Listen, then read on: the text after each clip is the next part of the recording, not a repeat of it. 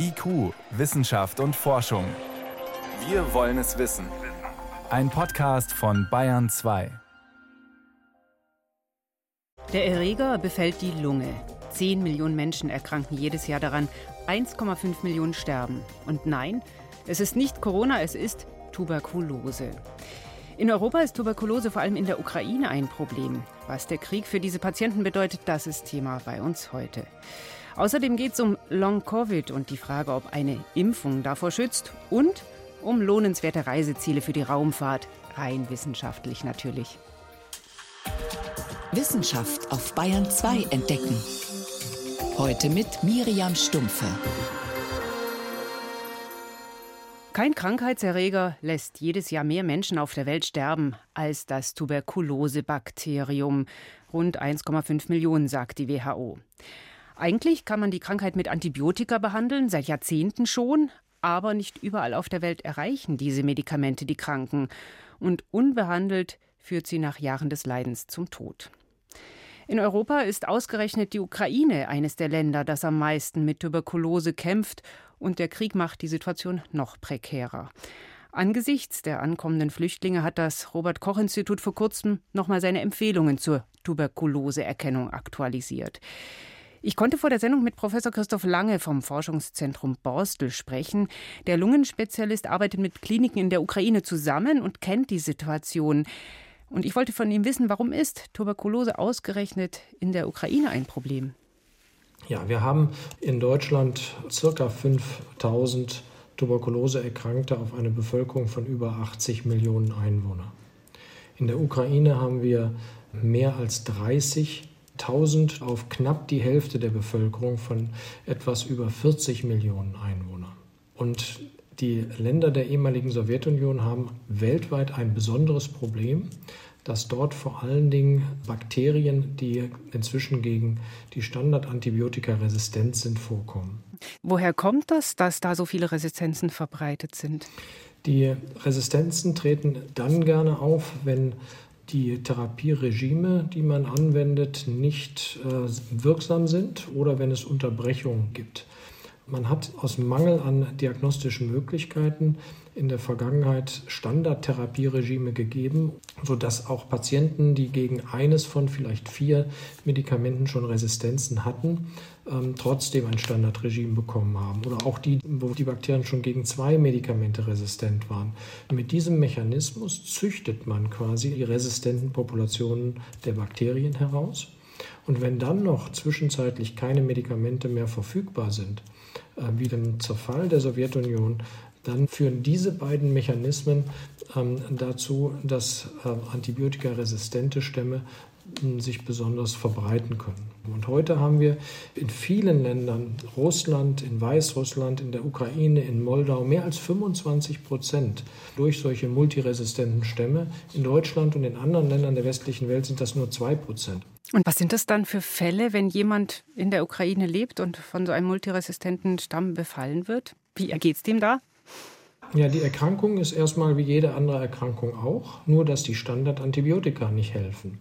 Dann gibt es Reserveantibiotika, die sich in aller Regel durch drei Sachen auszeichnen. Zum einen sind sie viel teurer, zum zweiten sind sie schlechter wirksam und zum dritten haben sie mehr Nebenwirkungen.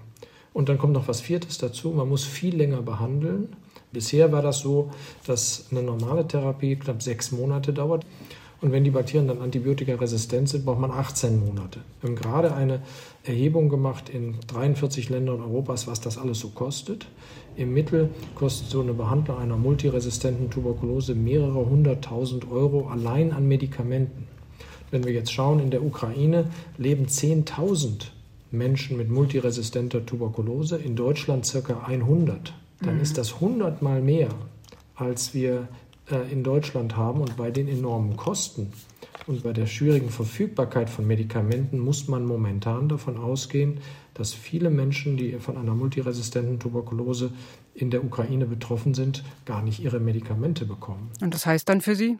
Das heißt, Einmal, dass die Erkrankung weiter fortschreitet. Das heißt aber auch, das sind genau sind ähnliche Mechanismen, wie man sie auch im Zerfall der Sowjetunion hatte, dass a die Anzahl der Bakterien, die von Mensch zu Mensch übertragen wird, größer wird und dass die Anzahl der antibiotikaresistenten äh, Fälle zunimmt. Können wir hier von Deutschland aus dagegen was tun? Also im, momentan können wir relativ wenig tun. Ich habe zwei enge Kontaktpersonen in der Ukraine. Die eine ist in Charkiw, die Tuberkuloseärztin dort an der Universität. Die hat dort mit ihren drei Kindern und ihrem Ehemann Haus. Die möchte auch nicht aus dem Land raus. Die schickt mir eine Liste mit Medikamenten und über eine lokale Nichtregierungsorganisation versuchen wir diese Medikamente zu beschaffen und ähm, eben auch in die Ukraine zu transportieren, wobei das eben auch große logistische Probleme hat. Und die Frage ist, ob man das wirklich so als Einzelaktion machen sollte. Mhm. Das Zweite ist, der Leiter, der Professor der anderen Universität ist mit seiner Familie jetzt vor einigen Wochen hier in Borstel angekommen. Ähm, der äh, ist halt mit drei kleinen Kindern hier und ähm, dessen Patienten sind im Augenblick halt ohne den äh, Professor und da weiß ich gar nicht, wer die Patienten versorgt, aber es gibt, gibt viele Nöte, zum Beispiel Röntgenbetrachtungsgerät. Die Kollegin, die jetzt in Charkiw ist, hat gesagt, bitte, wenn du äh, Sachen zu uns schickst, schick mir ein Röntgenbetrachtungsgerät. Das letzte ist gerade kaputt gegangen, äh, weil irgendwo eine Bombe explodiert ist. Hm. Wird der Krieg in der Ukraine dazu beitragen, dass sich Tuberkulose mehr in Europa ausbreitet? Ganz klare Antwort ja. Die Menschen überwinden die Grenze mit aktiver Tuberkulose oder mit latenter Tuberkulose und die Erkrankung bricht dann erst später aus. Die Inzidenz, also die Häufigkeit der Erkrankung in der Bevölkerung, ist in der Ukraine deutlich größer als in Deutschland. Es ist aber weiterhin auch für viele Ukrainer eine seltene Erkrankung. Also es ist keine Volkskrankheit in der Ukraine. Man darf eben nicht davon ausgehen, dass es jetzt zu einer Tuberkulose-Epidemie in Deutschland kommt, weil vielleicht eine Million oder vielleicht zwei Millionen Ukrainer nach Deutschland kommen. Und Erkrankte können hier auch behandelt werden. Das muss man auch festhalten. Ja, wir haben alle Möglichkeiten, die Patienten zu behandeln. Die Erfolgsaussichten mit einer Tuberkulose in Deutschland geheilt zu werden, auch mit multiresistenter Tuberkulose, sind exzellent. Das heißt, wir brauchen uns überhaupt keine Sorge machen. Wir müssen nur aufklären, was sind Symptome dieser Erkrankung, wir müssen den Menschen Zugang zu unserem Gesundheitssystem schaffen. Ähm, dann kriegt man das auch ohne große Probleme tatsächlich in den Griff. Vielen Dank. Professor Christoph Lange war das vom Forschungszentrum Borstel-Leibniz-Lungenzentrum zu Tuberkulose und den Bedingungen in der Ukraine. Vielen Dank. Vielen herzlichen Dank und alles Gute nach München. IQ, Wissenschaft und Forschung. Wenn Sie mehr wissen wollen, Hintergründe zum Programm von IQ finden Sie unter bayern2.de. IQ, Wissenschaft und Forschung. Montag bis Freitag ab 18 Uhr.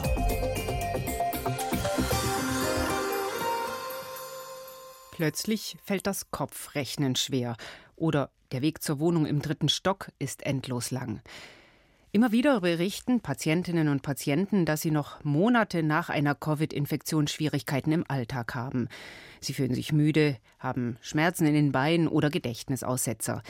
All das kann es geben, wenn jemand an Long-Covid leidet. Das Krankheitsbild könnte in den nächsten Jahren allein in Deutschland einige hunderttausend Patienten betreffen, glauben manche Wissenschaftler. Sie versuchen mit allen Mitteln mehr über die Krankheit herauszubekommen, etwa ob die Impfung davor schützt. Aktuelle Ergebnisse fasst Bayern 2 Reporter Moritz Pompel zusammen. Herzschlag pro Minute, Schritte pro Tag, Schlafdauer pro Nacht. All das zeichnen Fitnessarmbänder auf. Und genau diese drei Parameter haben Forschende der Humboldt-Universität Berlin ausgewertet. Daten von rund 8000 Freiwilligen, die einen positiven PCR-Test hatten und entweder geimpft oder ungeimpft waren. Als Vergleich dienten Personen mit negativem PCR-Ergebnis. Marc Wiedermann und sein Team haben sich die ersten drei Monate der Infektion angeschaut und mehrere Unterschiede gefunden. Wir haben gesehen, dass bei Personen, die eine Covid-19-Infektion durchmachen, sich diese Parameter langfristig verändern. Beim Ruhepuls kann das eine Veränderung sein, die bis zu drei Monate dauert. Die Schrittzahl ist auf eine ähnliche Art und Weise verändert. Und beim Schlaf sehen wir eine Veränderung in den ersten vier Wochen nach Krankheitsbeginn. Die Veränderungen waren bei ungeimpften Infizierten noch etwas deutlicher. Ihr Herzschlag hat zu Beginn der Infektion im Schnitt um 1,7 Schläge pro Minute zugenommen im Vergleich zu 1,2 bei geimpften und normalisierte sich über die Wochen gesehen etwas langsamer. Ungeimpfte haben in den ersten Wochen etwas länger pro Nacht geschlafen als Geimpfte. Die Schrittzahl sank bei beiden Gruppen um bis zu 3000 pro Tag, wobei ungeimpfte etwas länger brauchten, um wieder auf die Beine zu kommen. Marc Wiedermanns Fazit die Tatsache, dass diese Veränderungen schneller abklingen, wenn eine Person geimpft war, deutet darauf hin, dass also auch Post-Covid und Long-Covid in diesen Personen möglicherweise seltener auftritt. Da wir aber nichts genaueres darüber wissen, wie es den Personen auch länger als drei Monate nach der Erkrankung ging, können wir da natürlich auch keine finalen Schlüsse ziehen. Tatsächlich ist der Beobachtungszeitraum dafür zu kurz. Laut Leitliniendefinition spricht man von Long-Covid, wenn die Symptome länger als vier Wochen nach der Infektion anhalten und vom Post-Covid-Syndrom erst nach drei Monaten. Es gibt auch inhaltliche Kritik an der Studie. Der Infektiologe Peter Kremsner von der Universität Tübingen glaubt, der Unterschied von ein, zwei Herzschlägen pro Minute bei einem Ruhepuls von zum Beispiel 70 sei nicht entscheidend. Und ob sie jetzt sieben Stunden 15 Minuten schlafen oder sechs Stunden 45, das ist alles nicht wirklich relevant. Und die Schritte, Kranke sind nun einmal krank, man darf nicht hinausgehen. Die unterschiedlichen Schrittzahlen könnten sich gerade in der Akutphase der Erkrankung durch unterschiedliche Wohnsituationen von geimpften und ungeimpften erklären. Die einen haben vielleicht einen Garten, die anderen nicht. Und dass Infizierte länger schlafen, könnte seinen Grund ganz banal im Daheimbleiben müssen haben. Um solche Effekte auszuschließen, müsste man die Probanden direkt beobachten und Kontrollgruppen haben, sagt Peter Kremsner. Eine gute Kontrollgruppe müsste in gleicher Weise behandelt werden. Aber sperren Sie mal Gesunde ein über drei Wochen, dann werden die auch sich noch ein paar Wochen nachher vielleicht nicht ganz so wie vorher fühlen. Solch adäquate Kontrollgruppen bräuchte man, um Covid-19 und das Long-Covid zu definieren. Zurzeit ist genau das das Grundproblem bei Long-Covid. Es fehlen gute Studien. Deshalb ist auch unklar, wie viele Menschen betroffen sein könnten. Unbestritten ist, es gibt Long-Covid und die Symptome können gravierend sein. Doch es gibt zwei Probleme. Einmal die Diagnosemöglichkeiten für Long-Covid. Ein eindeutiger Biomarker, also ein Nachweis im Blut, fehlt.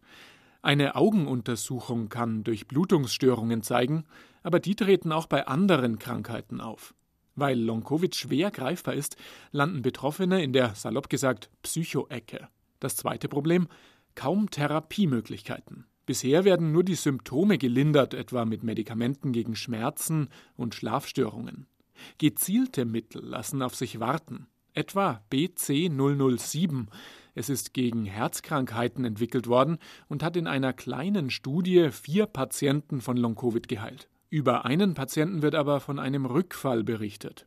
Der Infektiologe Christoph Spinner vom Münchner Klinikum rechts der ISA dämpft die Erwartungen. Wir befinden uns nach wie vor noch in der Studienphase und aus meiner Sicht muss vor allem erstmal die Gruppe derer definiert werden, für die dieses Arzneimittel im Kontext Long-Covid überhaupt eingesetzt werden kann.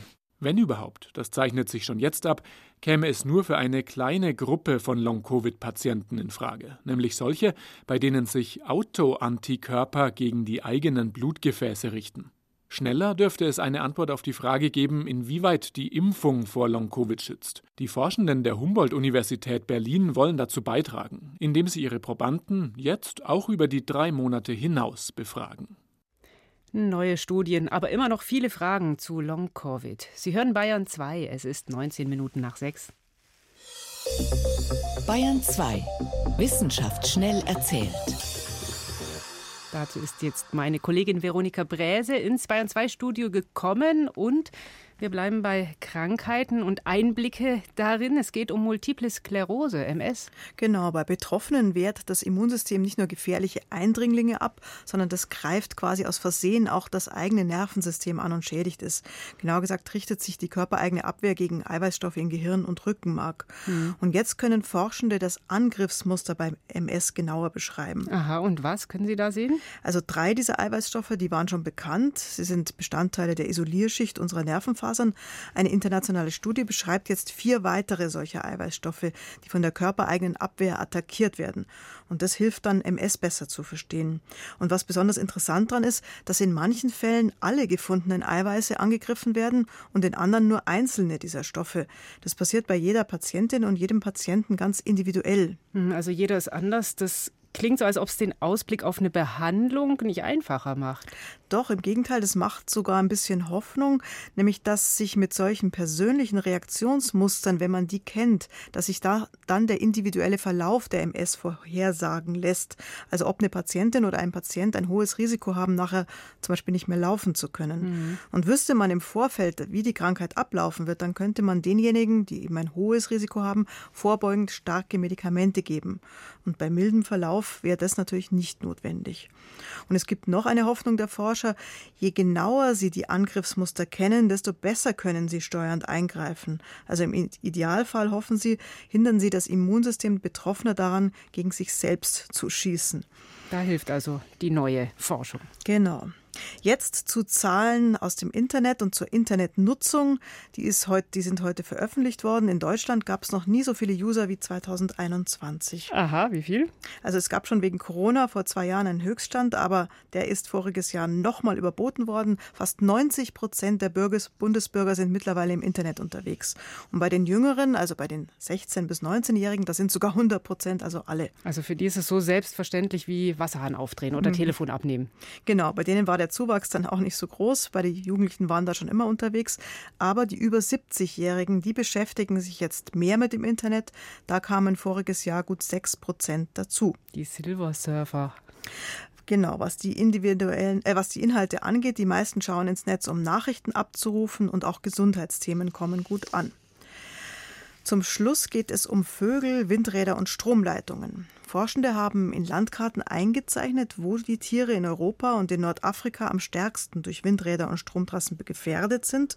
Und in Deutschland ist es entlang der Ostseeküste und auch am Nordrand der Alpen und entlang der Schwäbischen Alb. Mhm, der Vogelschlag, der sogenannte. Warum genau da? Also generell müssen da zwei Dinge zusammenkommen. Es müssen viele Vögel da sein, also entlang der Hauptrouten des Vogelzugs mhm. und gleichzeitig muss es da viele technische Anlagen geben. Und dann ist es so, dass große behäbige Vögel wie Kraniche oder Störche, die enden dann öfter mal in so einer Stromleitung als so kleine wendige Arten wie Falken. Beim Bau neuer Windräder und Stromtrassen sollte der Vogelzug deshalb mit in die Entscheidungen einfließen. Und ja, gibt es die Anlagen schon, dann muss man nachrüsten. Also Turbinen bunt bemalen oder Rotorblätter abwechselnd weiß und schwarz anstreichen. Das erhöht den Kontrast und die Vögel nehmen die Windanlagen dann eher wahr und umfliegen sie. Stromtrassen, Windräder und Vogelzug. Neue Einblicke zu multipler Sklerose und mehr Internetnutzer und Nutzerinnen über 70. Das waren die Meldungen mit Veronika Bräse.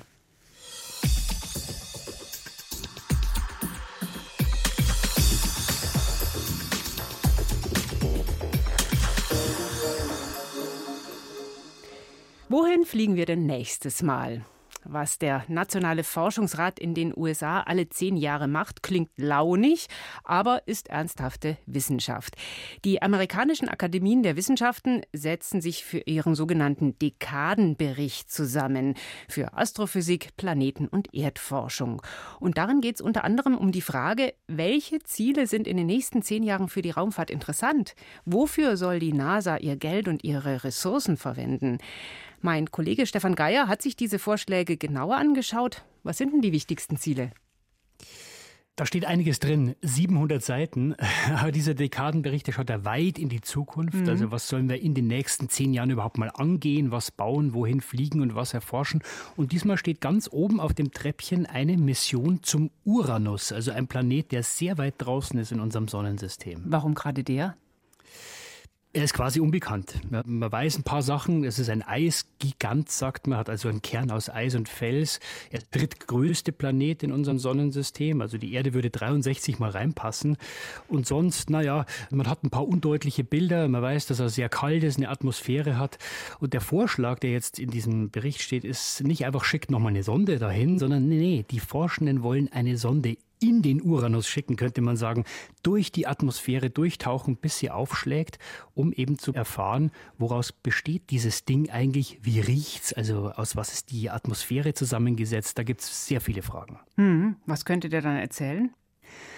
Also diese Eisriesen wie Uranus oder auch Neptun, der ist ja noch ein bisschen weiter draußen, äh, die sind, könnte man sagen, eine Planetenklasse für sich. Anders als die Gesteinsplaneten Erde, Mars oder die Gasriesen, der Jupiter zum Beispiel die haben eben ihren eigenen Teil der Geschichte, wie unser Planetensystem entstanden ist und wie sich es auch entwickelt hat. Und wir suchen ja in den letzten Jahren sehr viel nach Exoplaneten, also Planeten, die weit, weit weg um andere Sterne kreisen. Und da gibt es auch einige, die sind diesen Eisriesen sehr ähnlich, sind auch ähnlich groß. Ja, und wenn wir diese Exoplaneten verstehen wollen, müssen wir zuerst mal rausfinden, ja, wir haben ja einen praktisch, äh, dieser Eisriesen in unserem eigenen Sonnensystem. Wie funktioniert der denn eigentlich? Hm. Und wenn der so weit draußen seine Bahn um die Sonne zieht, also so weit draußen in unserem Planetensystem, wie aufwendig wäre denn dann eine Mission dahin? Sehr aufwendig, äh, weil er eben so weit weg ist. Also ähm, nur mal, um eine äh, Hausnummer zu haben, selbst wenn er nah da ist, sind es ungefähr 2,6 Milliarden Kilometer direkte Strecke. Man kann ja nicht direkt hinfliegen und deswegen dauert es eben auch sehr lang, bis man überhaupt hinkommt. Wie lang? Je nach Konstellation 13 Jahre im Optimalfall, können aber auch schnell mal 17 werden. Man muss da das richtige Zeitfenster finden. Und äh, ja, wenn sich die NASA jetzt anstrengt und wirklich so eine Sonde in den nächsten Jahren baut, könnte sie rechtzeitig fertig sein, weil in den 30er Jahren, Anfang der 30er Jahre, reihen sich die Planeten so optimal auf. Da könnte man es dann wirklich in 13 Jahren schaffen. Dieses Fenster darf man nicht verpassen. Dann könnte man Anfang der 2040er Jahre dort sein, aber eben nur, wenn wir bald anfangen. Also wir werden ja in IQ dann in den 40er Jahren sicher wieder davon hören. Hm, also wenn die NASA das macht, was der Nationale Forschungsrat empfiehlt. Was steht denn noch auf der Empfehlungsliste? Äh, Platz Nummer zwei ist Enceladus, ein Mond, der um den Saturn kreist. Was macht den so interessant? Da will man nach Leben suchen, ganz klar. Wir haben äh, bei einer letzten Mission einer Sonde gesehen, äh, bei diesem Mond, da gibt es Wasser. Das gibt es wahrscheinlich an mehreren Stellen im Sonnensystem, aber gerade die Saturnmonde sind ganz gute Kandidaten dafür. Das Problem ist, das Wasser ist in der Regel sehr tief unter der Oberfläche. Also das heißt, da müsste man dann auch bohren. Und das können wir eben nicht, weil da geht es jetzt nicht um ein paar Meter, sondern um hunderte Kilometer. Und Enceladus ist deswegen so toll, weil der hat kleine Risse in der Oberfläche und da kommen so Geysire raus. Ja, da spritzt Flüssigkeit raus. Das heißt, das Wasser kommt mir eigentlich entgegen. Ist natürlich praktisch. Kann ich theoretisch einfach durchfliegen und dieses Wasser mal mit einem Instrument einatmen und schauen, was ist da genau drin. Ja, und was wäre dann da so interessant? Die Suche nach Leben wie immer? So ist es, weil es ist ja eigentlich einfach, Leben zu erzeugen. Ich brauche drei Sachen. Ich brauche Energie, haben wir von der Sonne. Ich brauche ein bisschen organisches Material. Auch das finde ich an vielen Stellen im Universum. Aber ich brauche eben auch noch flüssiges Wasser. Und da sieht man, auf Enceladus habe ich wahrscheinlich alle diese drei Zutaten, wahrscheinlich alle drei auf einmal. Und deswegen ist eben die Idee, wir bauen eine Sonde, die fliegt rum. Wäre schon eine Sensation, wenn das klappt, so weit von uns entfernt auf diesem kleinen Brocken zu landen. Also, jetzt stehen auf der Liste ein Mond des Saturn, Enceladus und Uranus, der Planet weit draußen im Sonnensystem. Auf der Wunschliste des Nationalen Forschungsrats in den USA. Ja, wie ist es eigentlich mit dem Mars? Alle reden doch vom Mars. Der Mars bleibt immer interessant, eben weil er praktisch unser Nachbar ist. Da ist es sehr schnell hinzukommen, acht Monate. Und es läuft ja auch eine wichtige Mission, Mars Sample Return. Da tuckert gerade ein kleiner äh, Rover auf dem Mars rum, der packt Steine und Sand in kleine Behälter und die sollen dann zurückgebracht werden. Das ist eine Mammutaufgabe, haben wir noch nie gemacht. Das wollen die Amerikaner mit den Europäern machen. Und das ist auch nach wie vor eine der wichtigsten Missionen der nächsten Jahre. Das bleibt auch so. Mhm. Fazit, wenn jetzt der Nationale Forschungsrat der USA so Empfehlungen ausspricht, inwiefern juckt es die NASA? Macht die das dann einfach? Also wenn man in diesem Bericht einen der oberen Plätze ergattert, dann hat die Mission zumindest sehr gute Chancen. Aber Wissenschaft ist auch Spielball der Politik, vor allem in den USA. Und diese Empfehlungen sind ja wie eine Werbung. Aus Sicht der Wissenschaft heißt es, das sind die wichtigen Dinge. Da muss der Politiker sagen, das machen wir. Das ist natürlich ein begrenzender Faktor. Aber man muss sagen, in der Regel folgt die NASA diesen Vorschlägen. Und wenn die Politik mitspielt, dann kann man davon ausgehen, dass der Uranus und Enceladus bald keine Unbekannten mehr sein werden. Welche Missionen, welche Ziele wären für die Raumfahrt, die Astroforschung in den nächsten Jahren besonders wichtig? Dazu haben die amerikanischen Akademien der Wissenschaften in den USA ihren Zehn-Jahres-Bericht vorgelegt. Stefan Geier hat die wichtigsten Ergebnisse zusammengefasst. Danke. Sehr gern.